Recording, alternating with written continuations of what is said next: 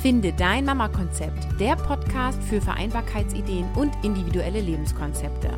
Mein Name ist Caroline Habekost und du bekommst hier Infos und Ideen rund um das Thema Familie und Beruf. Nimm dir deine Zeit und lass dich inspirieren. Hallo, liebe Mama, willkommen zu einer neuen Episode. Heute lautet das Thema: So findest du als Mama den Arbeitsplatz, der zu dir passt. Und heute mache ich eine Solo-Episode, endlich mal wieder, denn wir hatten in den letzten Wochen immer wieder Interviews. Und zwar habe ich eine Interviewserie gehabt als Mama erfolgreich bewerben und verhandeln. Und heute möchte ich ein Resümee daraus ziehen und euch auch meine Meinung dazu ja, präsentieren, mitteilen. Heute nehme ich diese Podcast-Episode auf und lasse gleichzeitig Facebook Live in meiner Facebook-Gruppe laufen. Podcast Finde dein Mama-Konzept. Das mache ich immer mal wieder. Also, wenn du auch Lust hast, dabei zu sein, dann tritt bei. Du findest es eben unter Podcast Finde dein Mama-Konzept und ich verlinke das natürlich auch in der schriftlichen Zusammenfassung dieser Episode, die du wie immer findest unter www.carolinhabekost.de slash podcast oder der direkte Link ist die 035 und dann findest du den Link sei dabei. Du kannst auch jederzeit Fragen stellen und ich freue mich immer mega über Feedback und Reaktionen auf meine Episoden, denn ansonsten sitze ich hier und spreche alleine dieses Mikro gefühlt. Also, so findest du als Mama den Arbeitsplatz, der zu dir passt. Bei dem Thema Vereinbarkeit von Beruf und Familie geht es ja eben auch darum, welche Rahmenbedingungen dazu führen, dass es für dich leicht geht, Du brauchst also einen Arbeitsplatz, der zu dir und deiner Familiensituation passt. Und ich habe mit Tanja Hermann-Hurzig ein Interview geführt und da haben wir erstmal darüber gesprochen, wie du am besten in diesen Bewerbungsprozess reingehen solltest. Und wichtig ist hier, dass du dir vorher Gedanken machst, wo deine Kinder sind, wenn du arbeitest.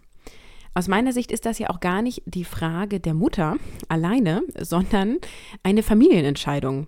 Also ich gehe ja meistens davon aus, dass die Mama, die zwölf Monate zu Hause geblieben ist, weil das einfach am häufigsten der Fall ist. Und dann ist es eben so, die Mutter überlegt dann eben, wann sie wieder einsteigt, mit wie vielen Stunden. Und es scheint irgendwie ein Mama-Problem zu sein. Und es ist doch aber eine Familiensituation, die entschieden werden muss, vorausgesetzt, du lebst eben in einer Partnerschaft, beziehungsweise der Vater der Kinder lebt vor Ort und übernimmt auch Betreuungszeiten. Bei den wenigsten Arbeitsplätzen kannst du ja deine Kinder mitnehmen zur Arbeit. Auch das gibt es ja immer mehr und das finde ich toll, aber die meisten Eltern brauchen eben eine Lösung. Wo sind die Kinder, wenn beide gleichzeitig arbeiten? Daher ist eben die Frage, wer übernimmt wann die Betreuung, wann die Mutter, wann der Vater oder gibt es noch Familienangehörige oder wollt ihr eine Kita, eine Tagesmutter, einen Spielkreis in Anspruch nehmen? Und diese Gedanken kannst du dir gar nicht früh genug machen. Aus meiner Sicht ist es total schwer, hier eine definitive Entscheidung zu treffen, wenn du schwanger bist oder das jüngste Kind wenige Monate alt ist. Aber der Gedanken lohnt es sich zu machen und immer wieder auch zu überprüfen, ist es noch das, was zu uns passt, was ich mir vorstellen kann, welche Optionen gibt es sonst noch.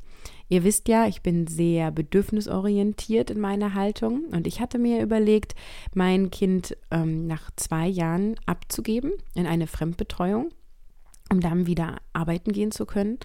Und das war für mich schwerer als gedacht. Also dann, ja, ich habe das schon mal erzählt in einer der ersten Episoden, die kann ich euch auch gerne verlinken. Ich habe dann früher als gedacht eine Betreuung in Anspruch genommen, aber für weniger Stunden und ein ganz anderes Format. Also wir haben dann uns letztendlich für eine Tagesmutter für zwei halbe Tage entschieden. Und ich hatte eher so die Vorstellung von Spielkreis oder Kita. Also es verändert sich, möchte ich dir damit sagen. Deswegen ist wichtig, dass du dir da deine Gedanken drüber machst und du mit dem Vater der Kinder darüber sprichst und ihr einfach schaut, was passt zu eurer Familiensituation. Auch ist es total hilfreich, mal einen Kassensturz zu machen und zu überlegen, wie viel Geld braucht ihr im Monat. Und hier empfehle ich dir ganz klar Prioritäten zu setzen. Könnt ihr euren Lebensstandard und wollt ihr euren Lebensstandard runterschrauben mit der Idee, dass ihr dann beide weniger arbeitet und die Betreuung der Kinder selbst übernehmen könnt? Oder ist das vielleicht gar nicht möglich oder eben auch gar nicht euer Wunsch? welche Priorität ist eben ganz oben. Und da ist es total wichtig, Klarheit hier zu haben. Das ist die Basis für einen guten Wiedereinstieg oder eben auch für eine Neubewerbung. In den Interviews mit Silke Grotegut, da habe ich zwei geführt, sprachen wir dann über die optimale Bewerbungsmappe und hier wurde klar, wie wichtig das ist, wie die Wirkung aus dieser Bewerbungsmappe heraus darüber ist, wie deine familiäre Situation ist. Also unter dem Strich sind die Kinder ja gar nicht relevant für deinen Arbeitgeber. Interessant ist ja für ihn nur, wie zuverlässig kannst du arbeiten und welchen Mehrwert bietet deine Arbeitskraft im Unternehmen. Und daher gab Silke Tipps, wie du deine Familiensituation in deinen Unterlagen formulieren kannst. Und in den Episoden 029 und 030 kannst du dir da die Details anhören. Rechtlich gilt, Elternzeiten müssen im Lebenslauf nicht angegeben werden. Das Arbeitsverhältnis besteht ja weiterhin und kann daher im Werdegang ohne Unterbrechung angegeben werden. Mit Miriam Niedermeyer sprach ich dann im Detail über das Vorstellungsgespräch. Hier solltest du als Mama auf jeden Fall darauf gefasst sein, dass sie sich nach der Betreuung deiner Kinder fragen. Ich finde es ja total unfair, dass Mütter das standardmäßig gefragt werden und Väter nicht. Aber es ist so, wie es ist. Es bringt nichts, jetzt hier zu stehen und zu sagen, äh, und ich will nicht und das finde ich unfair und so weiter, sondern antworte kurz und klar hier. Das Thema Betreuung sollte einfach gar keinen großen Raum einnehmen. Und je selbstbewusster du hier auftrittst, desto klarer wird es auch für den Arbeitgeber und desto weniger wird er nachhaken. In einem Vorstellungsgespräch geht es ja eben aber auch darum, herauszufinden, ob die Bewerberin in das Team und in das Unternehmen passt, beziehungsweise du als Bewerberin musst eben schauen, passt das Unternehmen so, wie ich dachte, als ich mich beworben habe. Also deine Antworten sollten den Fokus darauf haben, welchen Mehrwert du als Person bieten kannst. Du kannst vorher das üben, dass du dir mal überlegst, was antworte ich denn auf die Frage, wie ist die Betreuung der Kinder gesichert? Oder vielleicht auch so eine provokative Frage wie, wer kümmert sich um das Kind, wenn es krank ist? Damit du schon mal die Worte zurechtlegst und dir überlegst, wie du es formulieren kannst. Rechtlich ist wichtig zu wissen, das Recht der Lüge gilt als Schutzhilfe und erlaubt es dir, auf Fragen zu lügen, die nichts mit der beruflichen Qualifikation zu tun haben. Und das ist zum Beispiel das Thema Kinderwunsch. Ein abgeschlossener Arbeitsvertrag wird durch eine Notlüge auf so eine unzuverlässige Frage nicht anfechtbar. Wenn du lügst in Hinsicht auf deine beruflichen Qualifikationen schon. Du kannst auf Fragen wie eben Kinderwunsch gar nicht antworten oder deine Antwort verweigern oder eben notlügen. Um dich erfolgreich zu verkaufen, brauchst du Selbstbewusstsein. Wenn du weißt, was du willst, kannst du dich mit Selbstwert präsentieren. Gerade beim Thema Initiativbewerbung ist das notwendig und da habe ich mit Katrin Eggers gesprochen. Sie gab Tipps, wie du vorgehen kannst. Ihr allerwichtigster Rat ist, trau dich und rufe die interessanten Unternehmen an. Dann kannst du rausfinden, was sie brauchen und kannst überprüfen, ob du das anbieten kannst.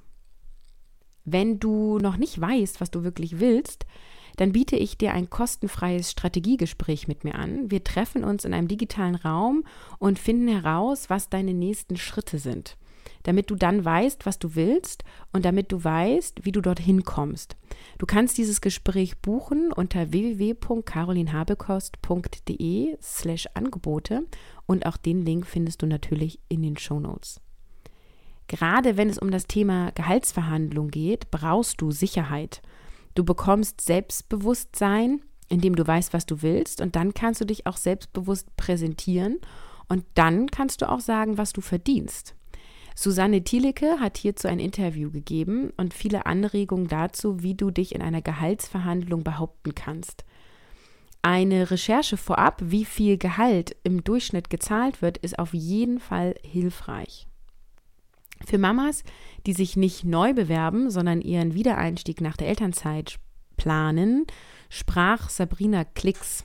Sie empfiehlt dir, den Kontakt zu deinem Arbeitgeber in der Elternzeit regelmäßig zu pflegen und nicht nur einmal nach der Geburt vorbeizukommen, um dein Baby zu zeigen, sondern dich mit Kollegen zu treffen zum Mittagessen, mal anzurufen, mit der Idee, dass du dranbleibst, dass du Dinge mitbekommst und du dich einfach immer wieder in Erinnerung rufst.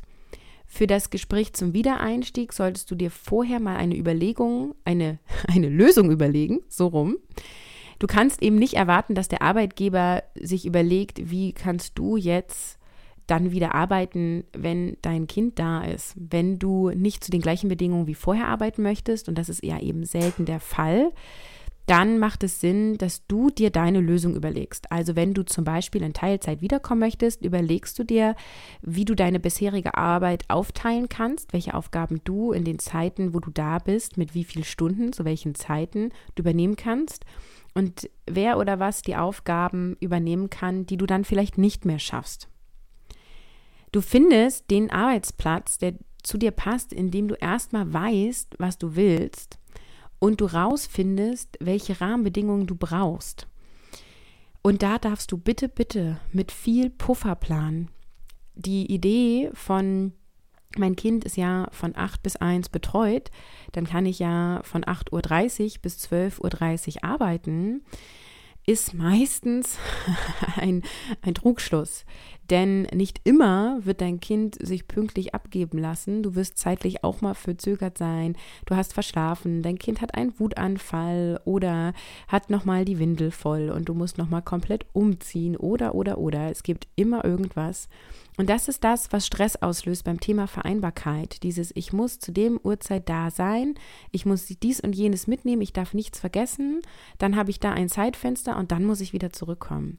Also, wenn möglich, plane Puffer ein, nutze Gleitzeit oder schlage deinem Arbeitgeber Gleitzeit vor und schau, dass du entweder deine Kinder in die Betreuung bringst oder abholen musst, damit du auf eine Seite Puffer hast. Ja, dann funktioniert Vereinbarkeit von Beruf und Familie viel leichter, indem du dir Puffer einplanst. Und den Arbeitsplatz, der zu dir passt, findest du, indem du deinen Selbstwert kennst und auch dein Selbstbewusstsein nach außen trägst. Tappe nicht in die sogenannte Mama-Falle im Sinne von, oh, ich bin jetzt zwölf Monate raus oder vielleicht auch länger. Ich weiß ja gar nicht mehr, was abgeht ich habe so viel verpasst und ich bewerbe mich jetzt mal auf eine Stelle, die gar nichts mit meinem Beruf zu tun hat, wo ich keine Qualifikation brauche und finde so meine Vereinbarkeit. Wenn es dein Traum ist, in eine andere Position zu gehen, tu das. Aber ich empfehle dir nicht allein aus den Rahmenbedingungen heraus irgendeinen Job anzunehmen, sondern im ersten Schritt schau, was du willst, was du kannst, wer du bist, welche Rahmenbedingungen du brauchst und wie du dahin kommen kannst. In einem gratis Strategiegespräch bringe ich dich auf jeden Fall einen Schritt weiter zu deinem Mama-Konzept und buch dir doch jetzt einen Termin und wir treffen uns persönlich in einem digitalen Raum. Ich freue mich auf dich und wünsche dir noch einen wunderschönen Tag.